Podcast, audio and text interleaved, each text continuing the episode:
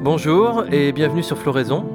Le podcast que vous allez écouter est consacré au livre d'Aurélien Berland, Terre et Liberté, publié aux éditions La Lenteur.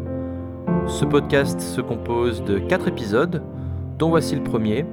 Bonne écoute.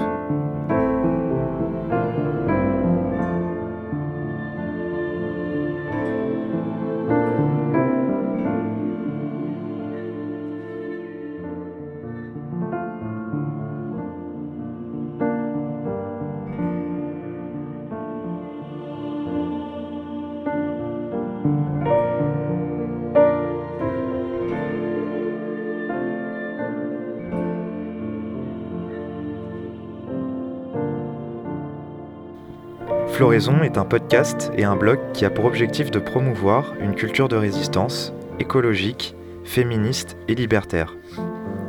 Aujourd'hui, nous sommes heureux d'être accueillis par Aurélien Berland et sa famille dans le Tarn. Il est l'une des plumes du groupe Marcuse, s'implique dans le collectif Écran Total.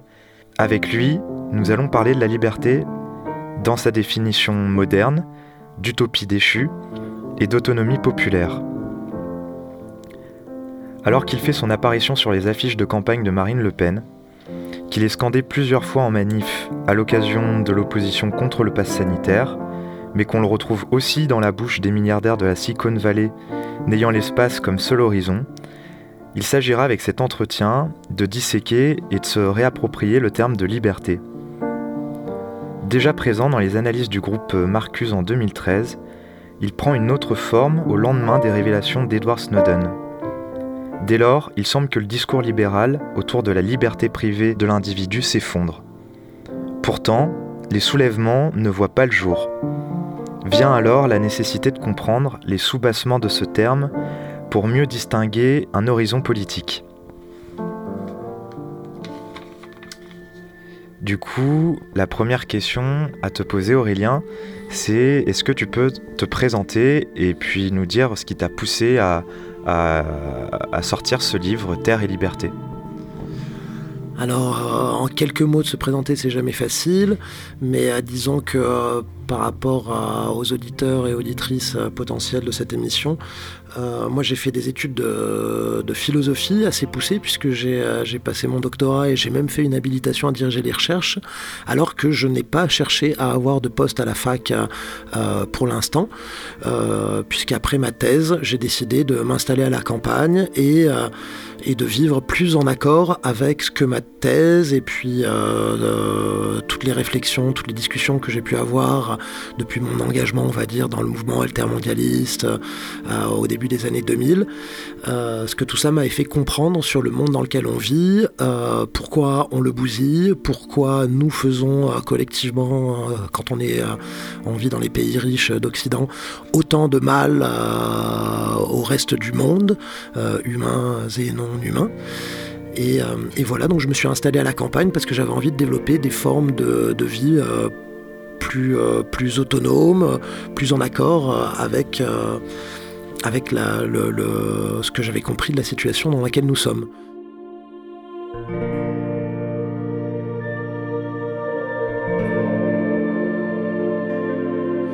Et donc je suis devenu en quelque sorte une sorte de, philosophe jardinier, j'aime bien dire ça. Euh, paysan, je ne le suis pas, euh, même si j'ai beaucoup de passion, ma compagne euh, l'est, et j'ai beaucoup d'intérêt pour la, condition paysanne et le travail paysan agricole. Moi, je m'occupe plutôt d'activités de subsistance, des activités vivrières non marchandes, collectives ou, ou domestiques, avec celles et ceux avec qui je partage le même toit je vis dans une propriété collective et donc on a pas mal d'activités euh, communes, que ce soit de retaper euh, et d'entretenir euh, notre habitat ou de produire toute une série de choses utiles à, la vie, que ce soit en termes de nourriture ou de médicaments, de, choses diverses et variées. pour dépendre, moi, du système marchand. Et euh, depuis, euh, depuis cette époque, euh, je, vis aussi, je donne des vacations, je fais des traductions pour gagner quand même le minimum d'argent qu'il faut malgré tout dans cette société marchande pour, pour vivre. Et voilà, des, cours surtout à Toulouse, à l'université de Toulouse, mais, mais pas que. Et, et par rapport au livre Terre et Liberté, c'est qu'est-ce qui t'a poussé à l'écrire? Est-ce que au moment de sa sortie, il y a une actualisation à en faire? Alors c'est un livre que je, médite depuis des années. Euh, sachant que quand on fait le choix de vie euh, que j'ai fait, on a peu de temps pour euh, lire et écrire, enfin on en a surtout l'hiver, et moi j'essaye d'en prendre, mais je ne suis pas intellectuel à plein temps, je fais bien d'autres choses, et donc j'ai mis des années pour l'écrire pour aussi parce que j'avais voilà, besoin de, creuser, d'affiner ce thème qui est très complexe. Donc ça m'a pris pas mal de temps. La, la motivation première, euh, on va dire, c'est je remarquais que euh, je voulais développer des formes de vie autonomes. C'était un mot, l'autonomie, euh, qui circulait beaucoup dans les milieux où j'étais. C'était pas facile de définir ce qu'on ce qu'on voulait derrière. Souvent en termes d'autonomie matérielle, ça ne correspondait pas à la définition usuelle de l'autonomie telle qu'elle est donnée par les philosophes, telle qu'on la voit partout, notamment dérivée de l'étymologie, autonomia, euh, auto, euh, auto soi-même, nomos, la loi, donc se donner ses propres lois, se régir par ses propres lois. Parce que quand on cherche à développer son autonomie matérielle, c'est-à-dire énergétique, alimentaire, euh, ou en termes d'habitat, d'autoconstruction, etc., c'est pas se donner ses propres lois, il n'y a pas le modèle de la loi euh, qui est central, c'est plutôt subvenir à ses propres besoins dont il est question. Et donc je voulais tirer un petit peu toutes les implications politiques de ça. Je voyais qu'il y avait une aspiration à l'autonomie en ce sens-là qui était très forte. Je voyais qu'il y avait bien un lien entre autonomie matérielle et autonomie politique, parce qu'il est impossible de se donner ses propres lois quand on dépend matériellement euh, d'une autre instance qui nous euh, domine, du coup.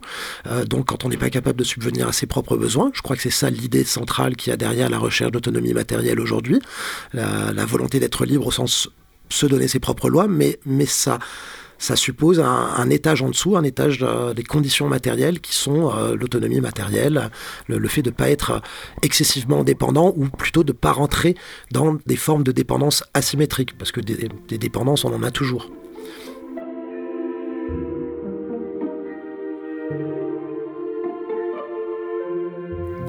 Donc euh, voilà, moi je voulais clarifier ça, et donc je me suis lancé dans une, euh, dans une réflexion sur euh, la liberté, euh, l'autonomie, pour euh, essayer de comprendre, de, dégager les tenants et aboutissants politiques et philosophiques de cette aspiration à l'autonomie qui nous traverse, surtout quand on est dans les milieux écologistes, radicaux, proches du mouvement des ZAD, mais pas que en fait, puisque c'est une autonomie, c'est une aspiration qu'on voit de manière beaucoup plus large, bien au-delà du milieu autonome ou du milieu radical.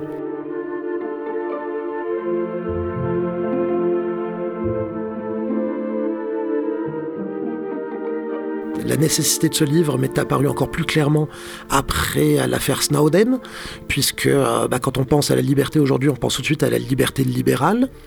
La liberté libérale, c'est-à-dire une conception purement individuelle de la liberté, qu'on pourrait résumer par je fais ce que je veux. Et, euh, et que euh, les, et les, libéraux, quand ils ont développé cette idée de liberté à l'époque moderne, euh, très vite, ils se sont rendus compte qu'une des conditions sine qua non de cette euh, liberté-là individuelle, c'était de ne pas être entravé dans ce que l'on veut faire, je fais ce que je veux, c'est-à-dire je ne suis pas entravé par des règles, par des, des pouvoirs euh, extérieurs, notamment l'État, euh, qui m'empêchent de faire ce que je veux, et que tout ça, ça présuppose la, la définition d'un espace de vie euh, privé, la sphère privée, dans laquelle l'État n'a pas le droit d'intervenir, n'a pas le droit d'émettre des règles, n'a pas le droit de nous contraindre, de nous entraver ou de nous pousser à faire certaines choses. Et donc les libéraux se sont mis à, identifier la liberté avec l'inviolabilité de la vie privée, euh, à l'époque de la montée en puissance des États modernes, donc des États absolutistes euh, au XVIIIe siècle, les, grands souverains absolus.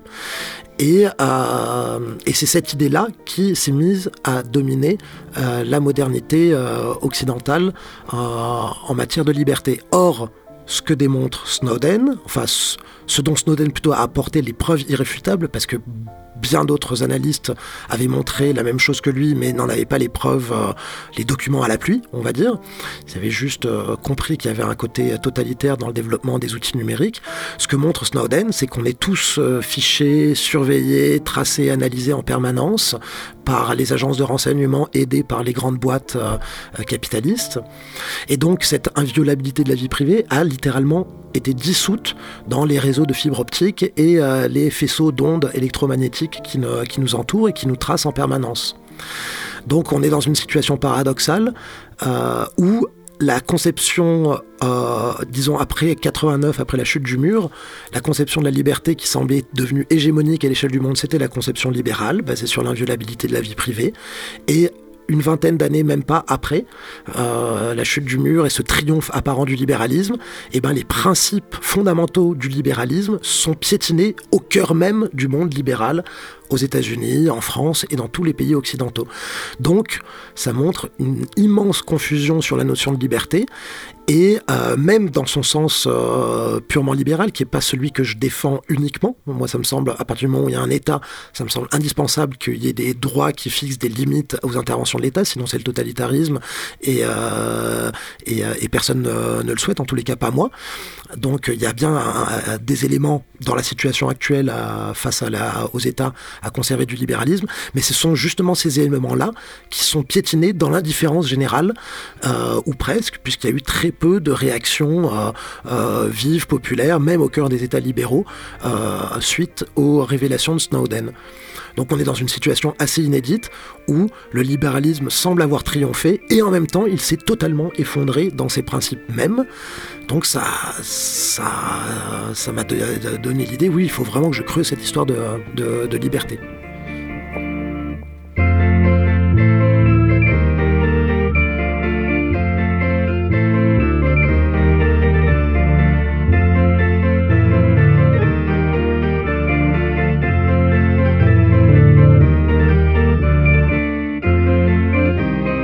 Des gens, c'est peut-être pas très clair la différence entre libéralisme et capitalisme. Du coup, ils vont dire, mais non, mais le capitalisme n'a jamais été autant euh, présent. Parce que là, tu as parlé de la définition de la liberté, mm. Mais euh, il y, a une forme d'hypocrisie, puisque ça, nécessite derrière tout un État pour sécuriser l'échange des marchandises, le travail, euh, l'exploitation. Mm. Et donc, peut-être, est-ce que tu peux définir c'est quoi la différence entre libéralisme et capitalisme? Mm-hmm. Alors, voilà, le, capitalisme, il a il y a un lien intrinsèque avec, on va dire, euh, on distingue souvent le libéralisme économique et le libéralisme politique. C'est plus complexe parce que les deux ont toujours été entremêlés. Dès, John Locke, qui est un des grands philosophes, euh, un héros du libéralisme politique, il y a euh, la défense de la liberté d'entreprendre, du développement économique privé, etc. Dans un cadre, qui n'était pas encore industriel du tout, mais il y a ce lien-là. Néanmoins, on peut quand même distinguer euh, deux versants du libéralisme, le versant proprement politique, le versant proprement économique. Le versant proprement économique, tout le monde le sait, c'est la liberté, c'est le, laisser faire, laisser passer, donc la liberté d'entreprendre et liberté d'échanger, euh, donc euh, contre les droits de douane, les taxes étatiques, etc., etc. Et à côté de ça, il y a le libéralisme plus politique, donc qui est basé sur l'idée que l'individu a des droits naturels inaliénables inaliénables, les droits de l'homme, et euh, que l'État est censé garantir euh, ou respecter ces euh, droits individuels et subjectifs qui sont qui forment autant de barrières ou de garde-fous contre les empiètements illégitimes de l'État et les tendances totalitaires et autoritaires des États absolutistes. Donc il y a ces deux versants dans le libéralisme et euh, là je parlais plutôt du des principes du libéralisme politique, donc cette idée qu'il y a des euh, qu'il y a une constitution qui est basée sur le, le respect d'un certain nombre de droits fondamentaux et que l'État ne doit en aucun cas empiéter et par l'idée centrale du libéralisme, c'est que notamment ces droits, ces ensembles de droits-là, euh, inaliénables, ils définissent une sphère privée dans laquelle l'État n'a pas le droit d'intervenir. Et c'est ça qui s'écroule avec les révélations de Snowden. Ok, très bien. Donc là, on a pour moi une définition claire de ce qu'est la liberté au sens des modernes. Mais j'aimerais mieux comprendre en quoi ça a pu être une surprise y compris dans le camp libéral, ces révélations euh, d'Edward Snowden. En quoi c'est venu vraiment jeter un pavé dans la mare du libéralisme et de ce concept de société, de liberté privée? Bah Parce que, enfin, voilà, ce que, ce que montre Snowden, c'est que cette, cette base-là, si la liberté des modernes, euh, ce qui a été appelé par les libéraux la liberté des modernes, c'est euh, basé sur l'inviolabilité de la vie privée. À partir du moment où on n'a plus d'inviolabilité de la vie privée, on n'a plus cette liberté. Euh, l'idée centrale, qui est juste, hein, je pense, du libéralisme, des libéraux, c'est que pour avoir une pleine liberté individuelle, c'est-à-dire pour que l'individu puisse vraiment faire ce qu'il a envie, développer librement ses passions, ses appétits, ses désirs, ses idées, ses opinions, il faut il faut qu'il ait un espace à l'abri du regard et de la surveillance non seulement de l'État, mais aussi de la société et des autres. Parce que dès qu'on est en public, on sait qu'on se maîtrise, qu'on se contrôle, qu'on se surveille, qu'on ne dit pas tout ce qu'on pense, euh, etc.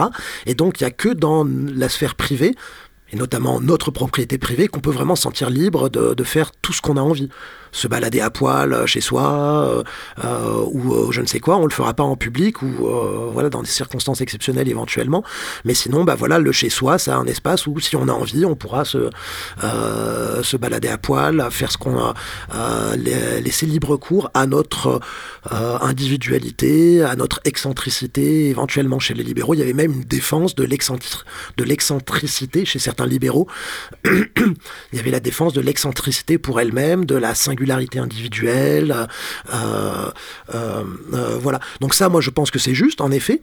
Ce qu'on voit aujourd'hui, c'est que, ben, en l'absence d'une sphère privée garantie, ben, on se sent surveillé partout. Et du coup, d'ailleurs, la plupart des usagers d'Internet le savent très bien. Sur Internet, il faut faire attention à ce qu'on euh, dit, à ce qu'on fait, etc. Les sites qu'on va consulter ou les, euh, images que l'on euh, que l'on met. Il y a beaucoup de gens qui n'ont pas fait suffisamment attention, notamment avec la folie Facebook, etc. Et des histoires de gens qui se sont fait virer de leur emploi parce que sur Facebook, ils disaient du mal de leur patron ou qui mettaient des photos compromettantes de ce qu'ils faisaient le samedi soir, etc. Je cite dans le bouquin des propos d'une d'une collégienne euh, ou d'une lycéenne américaine, euh, d'une adolescente, qui dit euh, qu'elle, que dès qu'elle est sur Facebook et sur Google, elle se surveille énormément parce qu'elle n'a pas envie de mettre des choses qui pourraient compromettre son avenir professionnel par la suite. C'est-à-dire qu'il y a une conscience de ça et donc il y a une autocensure. Donc voilà, et cette, cette autocensure, elle est contraire avec la liberté individuelle au sens radical que des que défendaient les libéraux, euh, euh, du moins à l'origine. Donc euh, c'est en ce sens qu'on peut dire que cette liberté individuelle basée sur l'inviolabilité de la vie privée, à partir du moment où l'inviolabilité de la vie privée n'est plus garantie, eh ben on ne peut plus, on peut plus estimer qu'elle est, qu'elle est valable. Et en tous les cas, ce que je me suis dit, c'est ce qui était étonnant, c'est que il faut bien voir à quel point dans les années 70, l'inviolabilité de la vie privée, c'était devenu la pierre de touche, le, critère fondamental de euh, la liberté, au sens qu'est-ce qui distinguait le monde libre occidental du monde euh, du bloc de l'Est, euh, des pays totalitaires communistes, bah, c'était notamment ça. Il n'y avait pas de KGB, ou en tous les cas, les formes de KGB qu'il y avait dans nos pays, il y avait des limites à leur pouvoir, il n'y avait pas d'exécution ou très peu extrajudiciaire. En tous les cas, on avait le sentiment que ça, c'était euh, que c'était important et que c'était garanti, avec une part d'illusion bien sûr. Hein. L'État a, toujours su s'asseoir sur ses propres principes dès qu'il s'agissait de, de, de, garantir sa propre euh, existence. Mais en tous les cas, dans les populations, c'était quelque chose d'essentiel. Dans les années 70, il y a eu un projet d'interconnexion des fichiers, français, des, fichiers de l'administration française, donc qui s'appelait Safari, qui a suscité un tollé, euh, et tel que euh, le gouvernement a dû le retirer euh, de, de l'époque et a dû créer la Commission nationale de l'informatique et des libertés pour calmer les, les critiques en de, de, la, critique du fait que le développement de l'informatique est liberticide. Donc il y avait, il y avait vraiment une sensibilité très forte à ça. 40 ans plus tard, après l'affaire Safari, quand Snowden fait ses révélations et quand on apprend que en fait l'État français fait exactement la même chose que l'État américain, c'est-à-dire récolte les métadonnées de ses citoyens, etc. Il n'y a pas eu de tollé général comme dans les années 70. Comme si ce qui faisait le cœur de la liberté dans les années 70 ne faisait plus vibrer personne dans les années 2010. Et donc il y a eu une sorte de basculement euh, dans le sens de la liberté. Il y a quelque chose qui s'est passé et qui est passé inaperçu chez la plupart des philosophes, en, tout cas, ou des penseurs euh, euh, qui sont censés s'intéresser à ces questions-là. Et donc moi, ce que j'ai voulu, c'est essayer de, cerner ce basculement. Est-ce qu'il y avait vraiment eu un basculement complet? Est-ce qu'on avait abandonné la liberté des modernes? Ou est-ce qu'on était... Euh, est-ce que ce basculement, il révèle quelque chose qui était latent dans le concept de liberté des modernes? Et c'est plutôt cette deuxième hypothèse que j'ai que j'ai défendue dans le, dans le livre.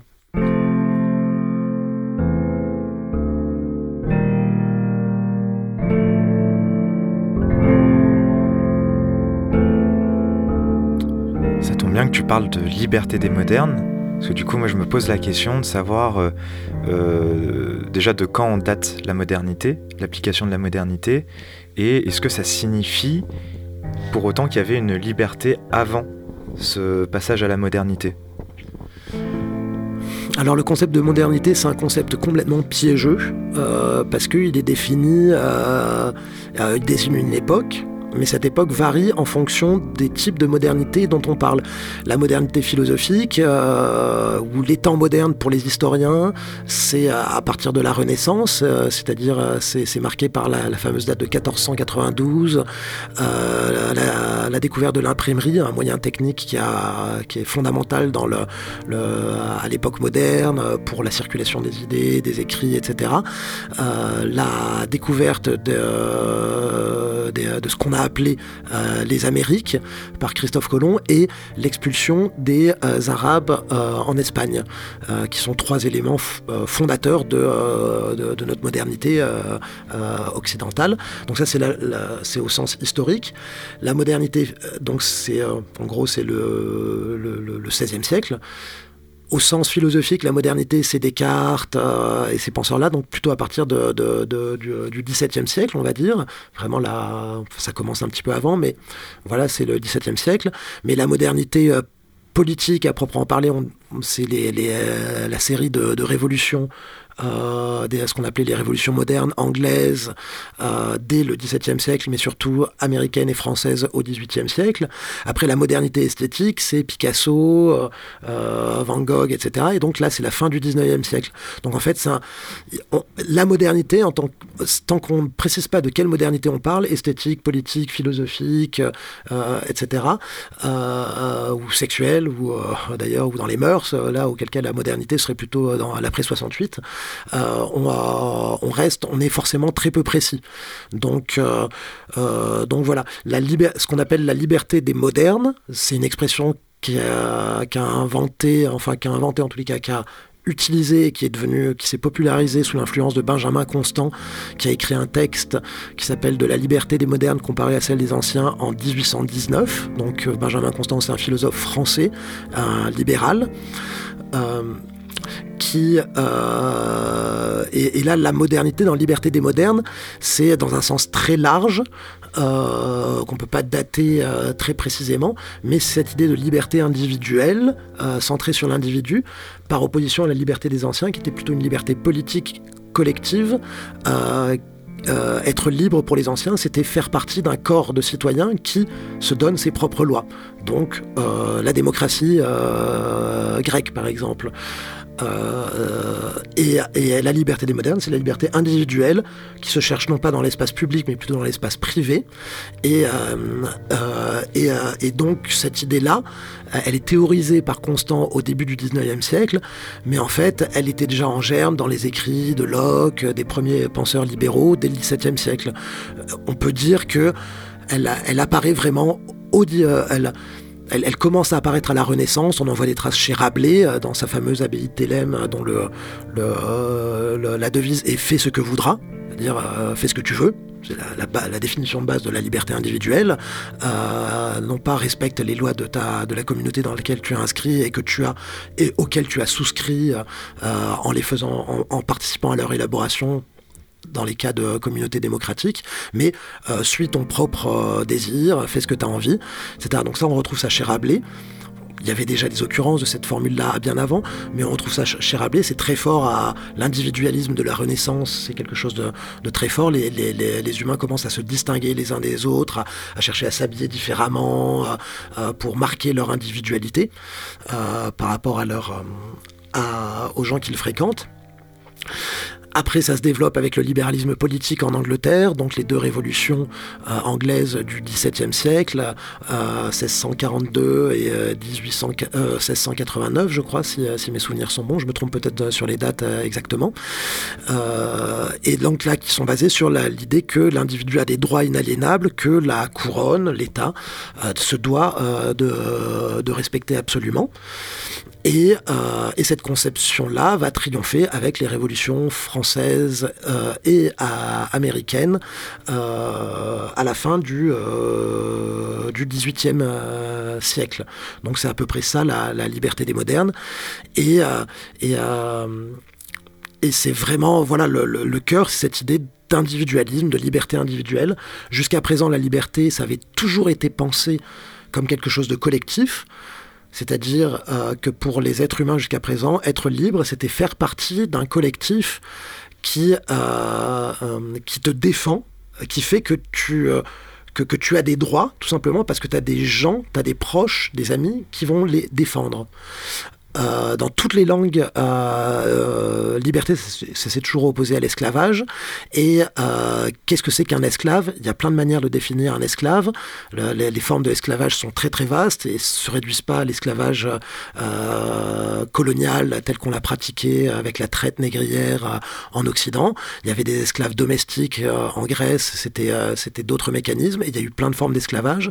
Mais par exemple dans les langues africaines, il y a où la l'esclavage a été pratiqué euh, bien avant les interventions occidentales et, euh, la, traite aussi euh, pratiquée par les Arabes avant, l'Occident.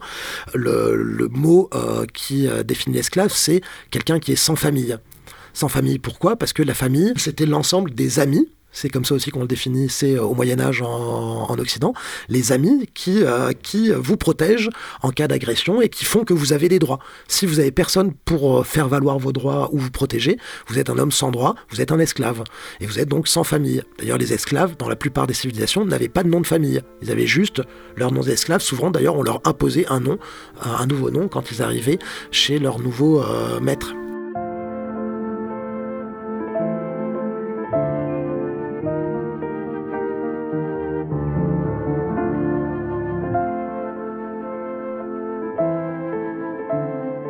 Donc, euh, jusqu'à l'époque moderne, être euh, libre, c'était être pris dans des relations sociales qui font que euh, on n'est pas un esclave. Et autre attestation de cette conception-là de la liberté, c'est que dans les langues anglo-saxonnes, notamment l'anglais et l'allemand, les termes free et friend, ou bien frei et Freund, donc ami et libre, sont étymologiquement apparentés. Être libre, c'était avoir des amis pour vous protéger, pour vous défendre, pour, ne pas être un esclave qui n'a personne pour faire valoir euh, ses droits. Donc il y, a, ce sens commun où la liberté c'est un phénomène essentiellement collectif, un phénomène de relation sociale. Donc on ne peut pas être libre seul. Un être seul au monde ne peut pas avoir rigoureusement à, à parler l'expérience de la liberté, parce qu'il ne connaît pas l'expérience de la domination. La liberté, c'est le contraire de la domination. La domination, c'est une relation. Et donc la liberté, c'est aussi une relation. C'est pas l'absence de relation, c'est un certain type de relation non asservissante. Et, euh, euh, face à ce, à, ce sens commun euh, de, la plupart des époques euh, avant nous, et qui a été d'ailleurs, euh, qui s'est continué en Grèce, à Rome, dans les langues latines, etc., etc. La modernité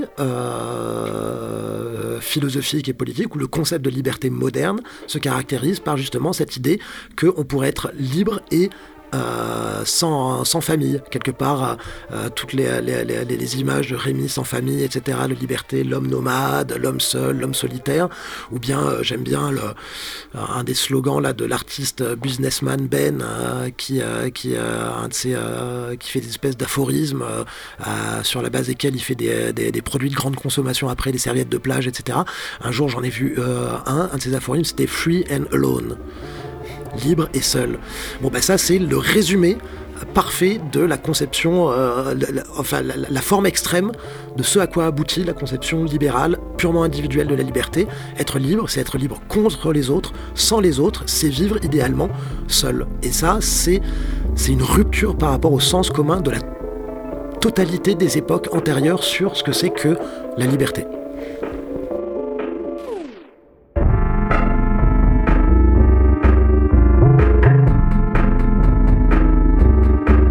Voilà, c'est la fin de ce premier épisode de podcast consacré au livre d'Aurélien Berland, Terre et Liberté.